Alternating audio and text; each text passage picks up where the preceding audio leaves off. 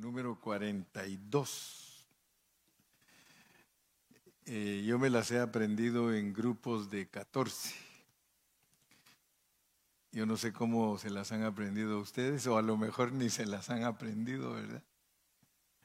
Pero no se las voy a preguntar. Dice, no, no lo voltees a ver porque te va a preguntar a ti. Pero por lo menos recuérdense de las primeras 14.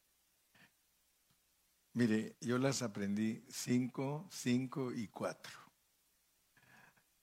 5. Ramesés, Sucot, Etam, Piaerot, Mara. Elim, Mar Rojo, Sin, Dovka y Aluz. Luego, Refidín, Sinaí, Kibrot Abba, Acerot. Por lo menos deberían de saberse ya sus primeras 14. Yo me las sé de memoria, las primeras 14, y podría dar el otro grupo de 14 también. Pero yo quiero que ustedes también se las aprendan. Porque ya vimos que esas jornadas nos van marcando nuestra vida cristiana. Desde que salimos de Egipto hasta llegar a los montes de Moab. Los montes de Moab es la jornada número 42.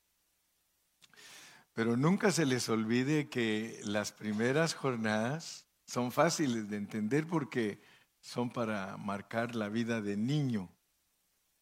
Luego vamos avanzando y vamos encontrando las jornadas de jóvenes, luego las jornadas de padres y ahora en las jornadas de abuelos.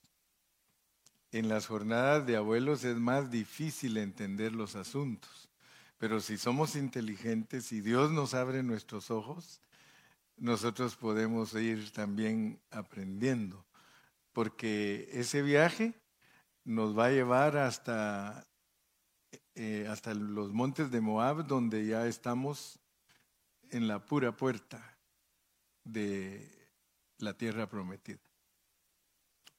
Entonces hoy nos toca el 33, 33, 48 y 49. Números 33, 48 y 49. Acuérdense que los todos los 49 perdón, los 49 versículos de, de, números 33 nos muestran esas jornadas en una forma resumida. ¿Cuántos ya lo han visto? Amén.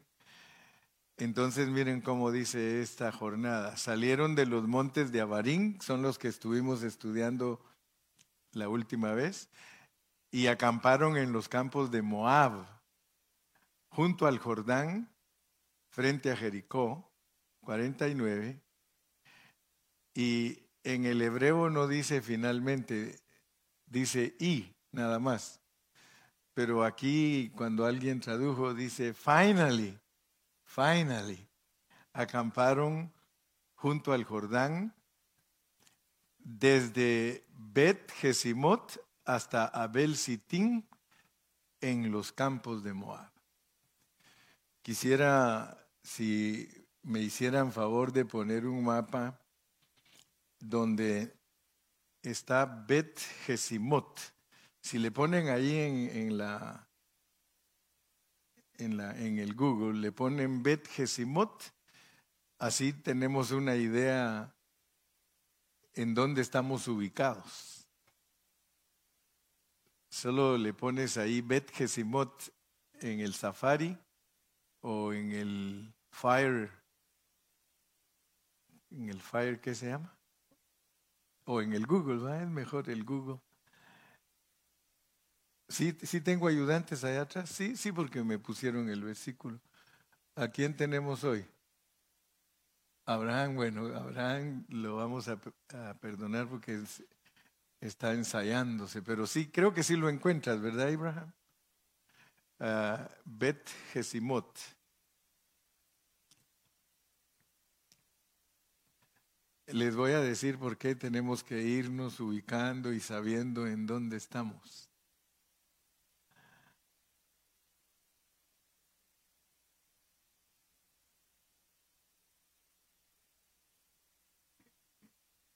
Vamos a suponer que nosotros nos perdemos en el desierto. Vamos a suponer que usted se pierde en el desierto, pero quiere ir a un lugar. ¿Cómo haría usted si se pierde en el desierto y no sabe para dónde agarrar? ¿Qué es lo que tiene que hacer una persona? Digamos que yo lo pongo a usted en el... ¿A dónde? Guiado por el sol. Sí, perfecto. Muy bien, muchachita. O sea que a veces hay que esperar hasta el otro día para, para saber para dónde tiene que caminar. Porque cuando uno mira al sol salir, uno sabe que ese es el oriente. ¿Ok? Ese es el oriente. Está uno ubicado, entonces para tu mano derecha está el norte, el sur, y para tu lado izquierdo el norte entonces tú ya sabes que cuando ya sale el sol y vas para el norte, te tienes que ir para allá. Si no para allá te vas a ir a perder más. Ahora, noten ustedes porque Dios todo lo hizo con un propósito. Lo hizo para instruirnos a nosotros en una forma tremenda. Mire, ahí está Bet Gesimot. Ay, me lo puso gigante para que no diga que, no lo alcanzo a ver, ¿verdad? Pero quiero que vean, por favor. Les estoy explicando esto porque vamos a ver ahorita cuál es el norte, cuál es el oriente, cuál es el sur y cuál es el, el poniente. Les decía que Dios a nosotros, aún por medio de la naturaleza y de todas las cosas que Él ha hecho, nos habla. Porque ustedes tienen que ver que cuando nos paramos frente al río Jordán, el río Jordán es lo azulito. Eso que ustedes ven ahí, azulito así, ese es el río Jordán. Abajo está el mar muerto. O sea, ahí donde dice sí, es el mar muerto, pero noten que es un lago. Es un lago que se llama mar muerto, pero es, un lago que tiene como 81 kilómetros de largo por 16 de ancho. Ese es el mar muerto, pero ese mismo mar se llama mar salado, porque es un lago salado y el agua de ese lago está 10 veces más salada que el agua del mar. Ok, pero yo quiero que ustedes vean, ah, esta ahí está más bonito, mire, porque dice que ellos acamparon desde Bet Gesimot hasta Sittim. ¿Se dieron cuenta que arriba estaba Bet Sittim? O sea que ellos estuvieron ocupando todo ese territorio. De ahí, mire, donde dice Bet Aram, allá está Abel Sittim. Ese es Sittim y este es Bet Gesimot. Y es que esos dos lugares nos los está mencionando los versículos que leímos dice que habitaron desde Bet Gesimot hasta Sittim. O sea que usted puede ver ahí toda esa área donde incluye a Bet Aram. Todo eso de ahí estaba lleno de israelitas. Estaban frente a el río Jordán. Entonces, les decía que Dios nos tiene a nosotros estudiando todas estas cosas, porque nosotros tenemos que saber que para poseer a Cristo tenemos que atravesar el Jordán. Ahora, ¿qué les recuerda a ustedes de atravesar el Jordán? ¿Qué les recuerda de todo lo que hemos aprendido? ¿Qué les recuerda atravesar el Jordán? Porque Ustedes saben que cuando aceptamos a Cristo, atravesamos el mar muerto. Salimos de Ramesés, salimos de Egipto. Pero ahora nos tienen en otro lugar, después de 42 jornadas. O sea que Dios nos muestra todo el camino. O sea que es bien cierto todo lo que Dios nos está enseñando. Si usáramos Deuteronomio 8.2, vamos a regresar a este mapita, Abraham, porque este mapita nos va a servir para explicar la lección de hoy. Regresemos a Deuteronomio 8.2 para que vean ustedes. Dice, y te acordarás de todo el camino por donde te ha traído Jehová, tu Dios, estos 40 años en el desierto. Y, ahí de una vez nos dice, a pesar que es una alegoría, a pesar que es una figura, ahí de una vez nos dice, ¿para qué nos trajo en esas 42 jornadas? Tenemos que saber que Dios nos puso aquí para afligirnos y para probarnos para saber lo que hay en nuestro corazón, si hemos de guardar o no sus mandamientos. Entonces, dense cuenta que cuando leemos la Biblia, nosotros tenemos que estar conscientes para qué es que Dios nos enseña toda esa figura de las 42 jornadas y es para que entendamos que Él nos va a afligir y nos va a probar. ¿Cuántos de aquí han sido afligidos por Dios? Solo yo. ¿Cuántos de ustedes han sido afligidos por Dios? Yo creo que a todos. A todos Dios nos ha afligido y dice que, que es para probarnos. Entonces, gracias a Dios que todas estas 42 jornadas nos hablan a nosotros espiritualmente. Si ustedes se dan cuenta, por eso les dije que todo lo que Dios crió lo usa para hablarnos. Si, nosotros le ponemos atención a la palabra de Dios, miren lo que dice Romanos 1.20. Romanos 1.20. Porque las cosas invisibles de Él, su eterno poder, su divinidad, se hacen claramente visibles desde la creación del mundo, siendo entendidas por medio de las cosas hechas. Fíjese que esto es maravilloso porque Dios nos ha enseñado a nosotros lo que es creación, hechura y formación. Y ahí nos vuelve a repetir en su consistencia la palabra de que las cosas hechas de Él son para que entendamos cosas invisibles, las cosas hechas. O sea que cuando Dios hizo a Adán en el huerto de Edén sirve para entender cosas invisibles, cosas creadas. Entonces, si ustedes ven, de todas maneras nos va a hablar Dios. Si ustedes ven, el sol sale del oriente. Y la Biblia dice que el huerto del Edén estaba en el oriente y que Dios viene del oriente.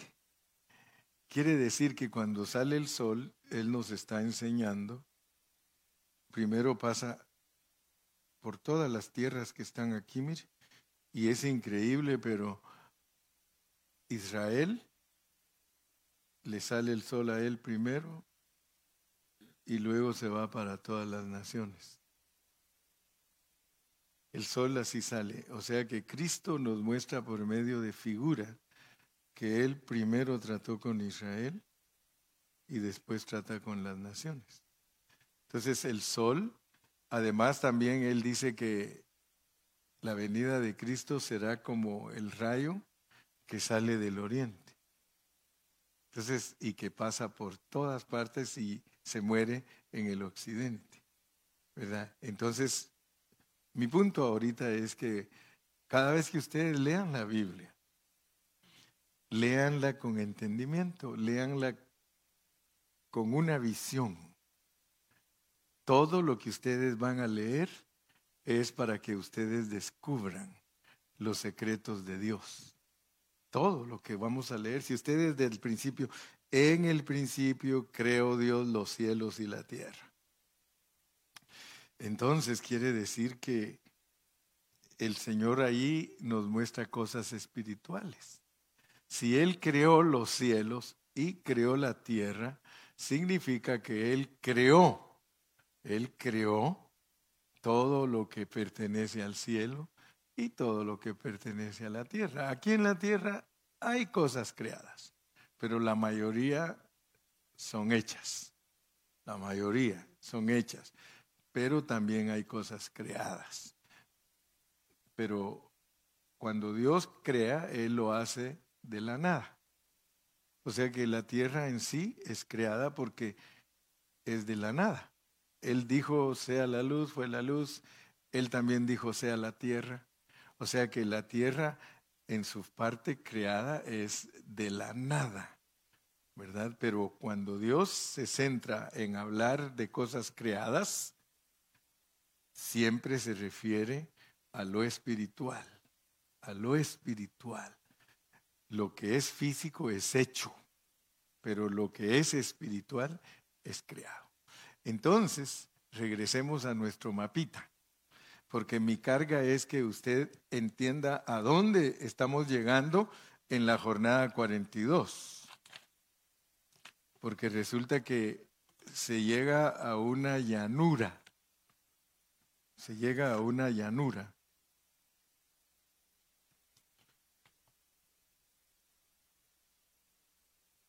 esto que está aquí de Bet Abel Sitim y Bet Heshimot o Bet Heshimot, Bet es casa, Bet es casa. Ya saben que Bethlehem, Betania, Bet es casa, entonces ahí vamos a ver ahorita lo que es Bet Gesimot, ¿verdad? Porque Bet Gesimot significa casa del desierto casa del desierto.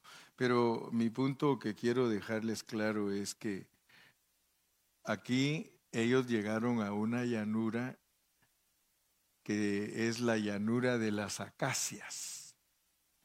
Ese, esa palabra Abel, Abel es llanura y Sitim es acacias. Entonces es bien importante que nosotros sepamos que cuando ya estamos madurando, ya no estamos saliendo de Ramesés, ya no estamos entrando a Pirairot, ya no estamos en Kibrot Hatabá, no estamos ni siquiera en Esión Geber ni en ninguna, estamos en las acacias. Y si nosotros queremos estudiar a ver qué significan acacias, acacias, porque ahí nos trajo el Señor antes de cruzar el río Jordán, porque tenemos que cruzar el río Jordán, pero tenemos que entender qué es cruzar el río Jordán, porque para eso nos dieron el libro de Hebreos. Hebreos es el libro que sirve para los cruzadores del río. Hebreo quiere decir cruzador del río. Y yo siempre les he puesto el ejemplo ustedes ven que todas esas caravanas que vienen para Estados Unidos tienen que cruzar el río. Y se han muerto muchas personas ahí cruzando el río. Ahora, ser cruzador del río, recuérdense siempre, ser cruzador del río es salir de una situación negativa para entrar a una situación positiva se dan cuenta que ha valido la pena que estudiemos mucho la Biblia porque la Biblia tiene un solo mensaje, pero lo tenemos que ir armando totalmente. Porque hoy nos encontramos en una revelación en la que Dios nos dice que tenemos que cruzar el río. Fíjense que la tradición cristiana pone que el cruzar el río es entrar al cielo. Así pone la tradición cristiana. O sea, la mayoría de los teólogos, la mayoría de los estudiosos de la Biblia, dicen que cruzar el río es entrar al cielo. O sea, que se lo aplican a la persona cuando se muere físicamente. O sea, que dicen que allí eso tipifica la muerte física de nosotros. Pero al estudiar la Biblia, se da cuenta uno que no se puede referir a la muerte física porque tenemos que poseer la tierra. Y entonces eso sacaría de contexto el mensaje de la Biblia porque quiere decir que nosotros logramos poseer la tierra hasta que nos morimos. Y por eso es que la mayoría de cristianos dice que se van a ir a vivir a la nueva Jerusalén y que, se, y que allá en el cielo, allá en el cielo no habrá tristeza, no habrá más llanto ni más dolor. Y cuando estemos los redimidos allá en el cielo, dice, alabaremos al Señor. Pero el asunto es de que todo eso desvirtúa mucha enseñanza que todos los cristianos debemos de tener, que es pelear la batalla de, llevar la cruz de Cristo, pues porque para que nosotros seamos vencedores, nosotros tenemos que llevar la cruz. Entonces, bien, ¿qué, es lo que significa acacias, Lupita? Sí, es una planta, dice nada más.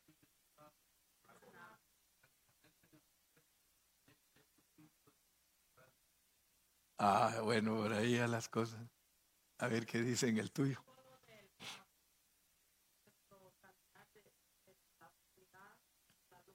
Ah, ya vieron. Ya vieron que es bien importante. Ese está bonito, Lupita. Ese lo encontraste en Google. Sí, fíjese pues, porque es cruzar el río, salir de una situación negativa para entrar a algo positivo. Entonces, esa definición, ya vieron, las acacias tienen que ver. O sea que Dios no está jugando con nosotros, ni está tratando de confundirnos. Lo que sí está tratando es de enseñarnos. Pero ¿cuántos de aquí se han dado cuenta que han sido muy flojos para estudiar la Biblia? No se oye, Padre. ¿Cuántos de ustedes están conscientes que ustedes han perdido mucho tiempo sin estudiar la Biblia? Aún estando en esta congregación. Porque se han conformado a lo que el hermano Carrillo les enseña. Yo les enseño como unas cinco o seis horas a la semana la palabra de Dios. Estoy todo el tiempo, cinco o seis horas a la semana. Imagínense que hay pastores que predican 40 minutos en una semana. ¿Qué le pueden dar a la congregación? Esa pobre congregación está sin, sin suministro. Amén, hermano Eric.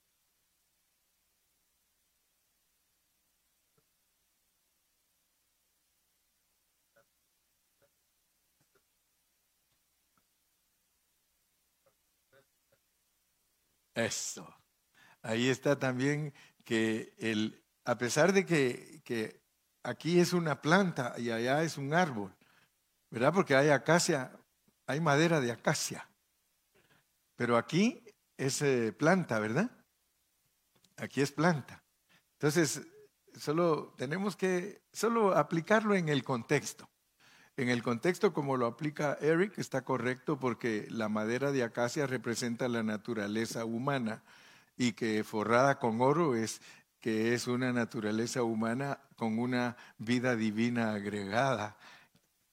Eso es lo que sucede con nosotros al ser madera de acacia. Pero aquí en este contexto también está la acacia, pero como planta, ¿verdad? Entonces aquí es un símbolo, dice, de salir de una cosa negativa para entrar a algo positivo. Y está bonito porque el símbolo, bueno, también en, la madera de acacia lo mismo, está tapada la cosa negativa con una cosa positiva, el oro. Así que se puede aplicar igual y le podemos decir a la gente, como árbol y como planta, significa pasar de algo negativo a algo positivo y eso es lo que significa cruzadores del río. Amén.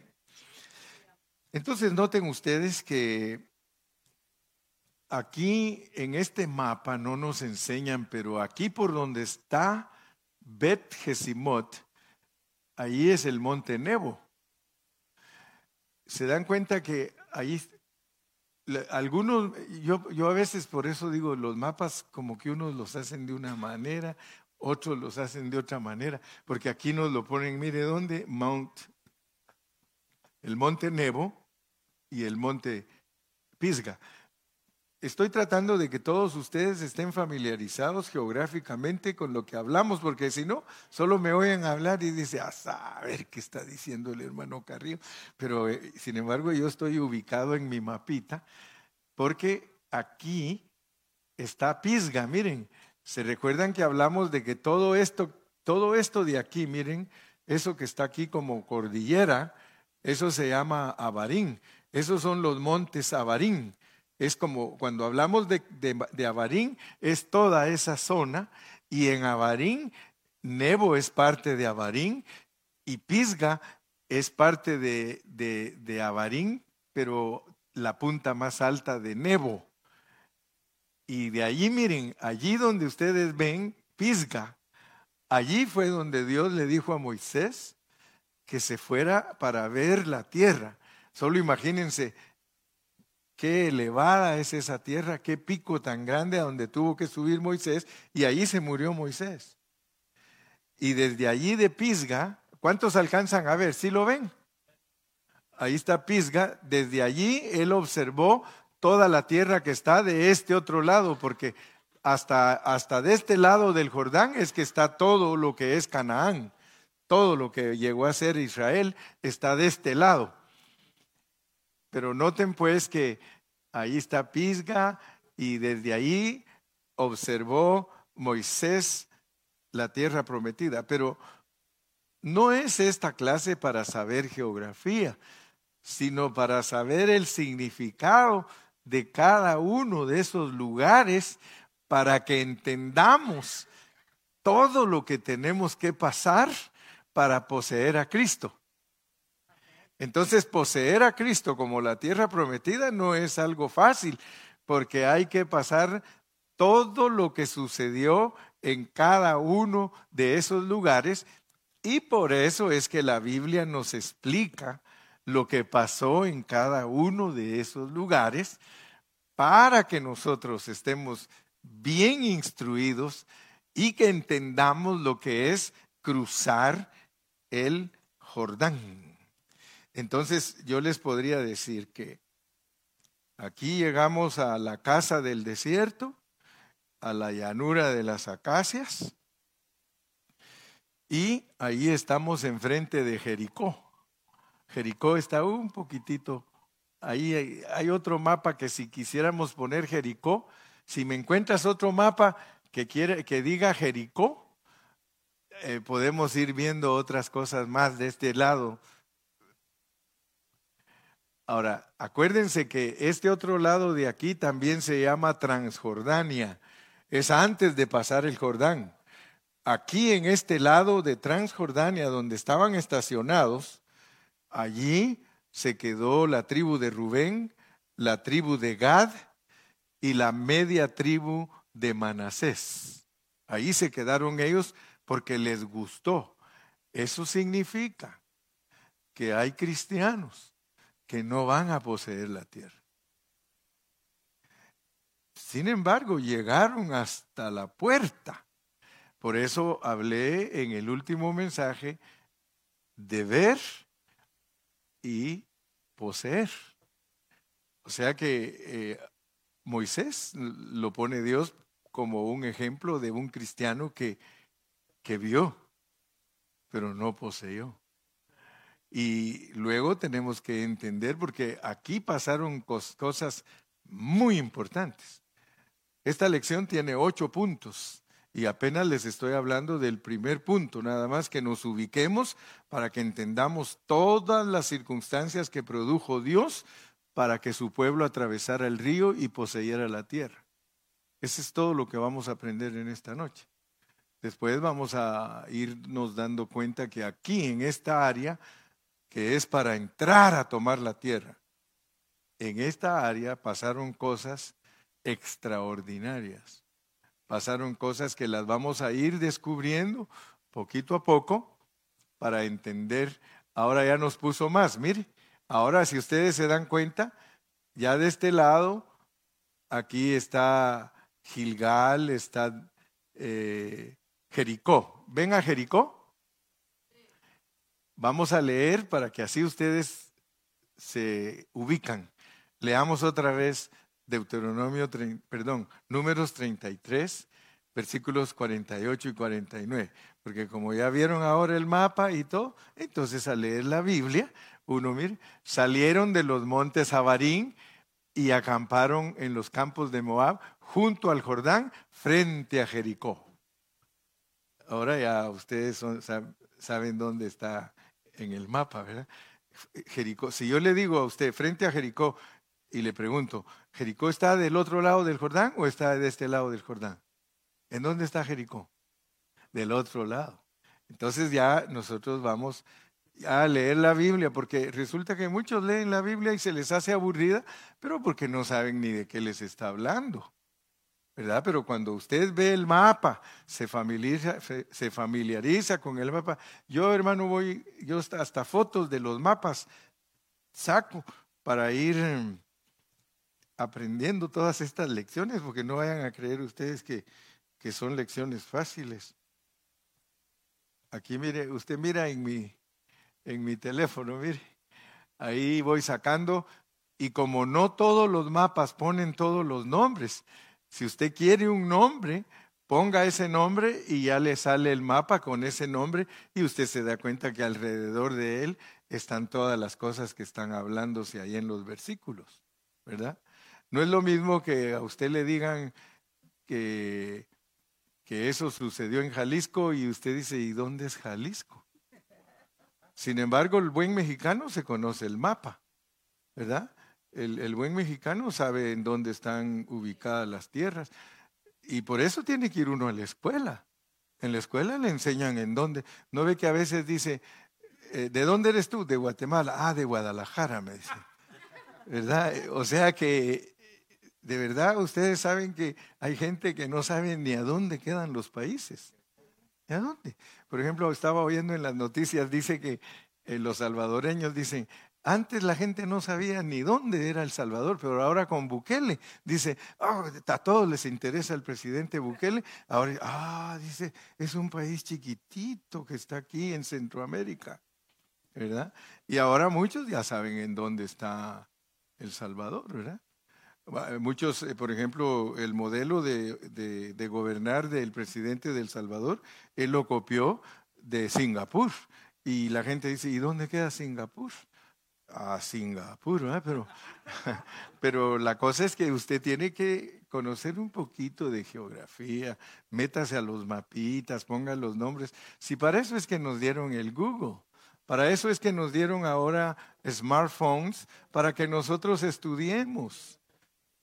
Ahora yo hablo algo y los hermanos dicen, oh, dice hermano Carrillo, sí es cierto, dice lo que usted dice, yo lo busqué y ahí está. Sí, es que Hermano, cuando yo me pongo a estudiar para poder enseñarle a usted bien, yo me pongo a estudiar también. Pero quiero decirle pues que no tome usted todo esto como información nada más. No vaya, es más, no, no se vaya a aburrir porque el que no quiere aprender, ese es el que se aburre. Pero el que quiere aprender dice, no, a mí me gustaría saber. Yo tengo un familiar que, que es profesional y me dice siempre a mí, yo quisiera saber la Biblia como tú la sabes. Y yo le he dicho, ¿y por qué no? Le digo, estudiar, le digo. Si quieres aprender, escucha los mensajes que yo predico, métete, es tuyo. Si todo esto es para todos, esto no es para que el hermano Carrillo sea una estrella o que sea un campeón, no.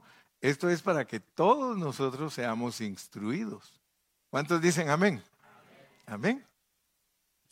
Entonces, esta jornada abarca muchas cosas y no vamos a, poder hacer eh, todo en un solo mensaje o en una sola reunión o en una sola lectura, pero vamos a estar considerando qué pasó en Moab, porque ahí estuvieron un buen tiempo preparándose para entrar a la tierra prometida.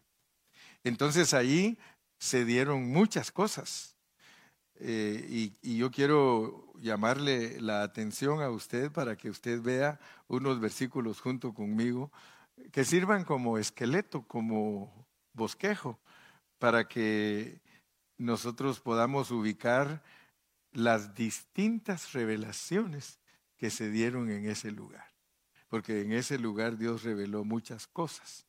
Entonces, por eso me gustaría que estemos mirando primeramente en el capítulo 22 del libro de números, puesto que va a ser muy difícil leerlo todo. Inicialmente entonces vamos a leer unos versículos para ubicar los asuntos, porque quiero que ustedes sepan que aquí en este lugar Dios hizo un, un segundo censo. Fíjense pues, ustedes se recuerdan que cuando empezamos a estudiar números, se hizo un censo. Amén. Pues, ¿qué les parece que ahora que estamos aquí en, este, en estos montes de Moab, se hace un segundo censo? Y quiero que sepan que aquí, en este lugar, también se escribió Deuteronomio. Solo miren pues, porque a veces cuando nos enseñan la Biblia nos dicen, que Deuteronomio, ah, una repetición de la ley. Pero resulta que con la experiencia que hemos obtenido de estudiar la Biblia, nos damos cuenta que Dios no solo repite por repetir, sino que el hecho de que aquí le da Deuteronomio a Moisés y otra vez les repite cosas y agrega otras, eso es muy significativo. Entonces Dios nos va a ayudar para que la estancia nuestra en Moab sea una estancia en la que aprendemos todo lo que Dios nos va a revelar ahí. El inicio del libro de Josué también se dio aquí, en este lugar. Entonces es una jornada sumamente importante. Es tan importante que escuchen esto, es otro segundo Sinaí, otro segundo Sinaí. En el Sinaí se hicieron las revelaciones de unas leyes y se hizo el primer censo. En los campos de Moab se hizo el segundo censo, porque ustedes saben que los que habían salido ya no estaban y aún los que quedaron nos vamos a asustar porque mató 23 mil el Señor allí. Todo eso tiene significado para nosotros, porque antes de entrar a la tierra prometida, Dios trató con el pueblo y mató 23 mil que no pasaron la prueba que Balaac estuvo insistiendo con Balaán que maldijera al pueblo.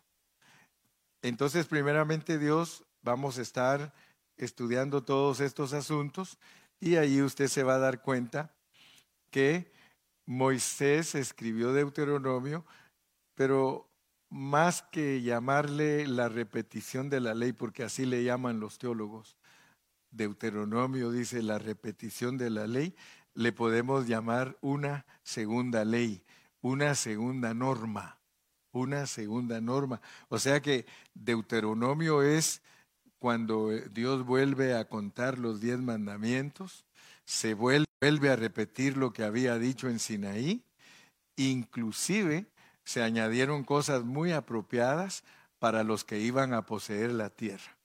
Entonces todo esto se dio en los campos de Moab y en el capítulo 21 de Números el pueblo había estado, como dice aquí, en muchas partes.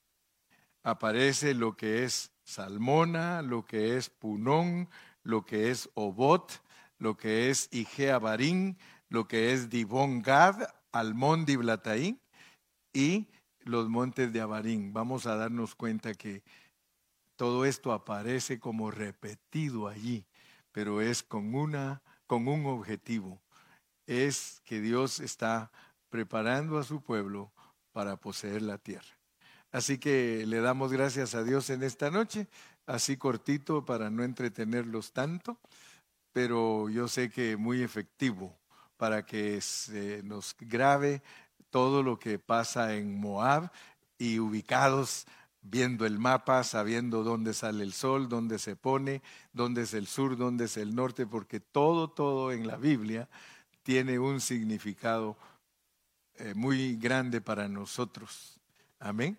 Entonces Dios nos está hablando como abuelos. Por eso algunos me han dicho, me han escrito ahí por el Facebook que me ponen, hermano Carrillo, pues hay cosas que no las entendemos. Les digo, es que es para abuelos. Y si ustedes todavía están como papás o como jóvenes o como niños, pues les va a costar más entender. Pero ahorita estoy preparando abuelos, abuelos. Y por eso dice Galo que mejor ni viene porque él es niño. Así me dijo, eh, como es tan elevada la enseñanza y yo soy niño, eh, voy a mejor a oírla por, por, el internet, dice. Pero que Dios lo ayude, ¿va? que Dios lo guarde y que lo sane porque dice que está, un ha estado un poco quebrantado de salud, que por eso no nos ha venido a acompañar. Galito, donde quiera que estés, te amamos en Cristo y que Dios te sane y que te podamos ver pronto, porque eh, cuando no vienes haces falta, man. Así que aquí te esperamos. Vamos a despedirnos en esta.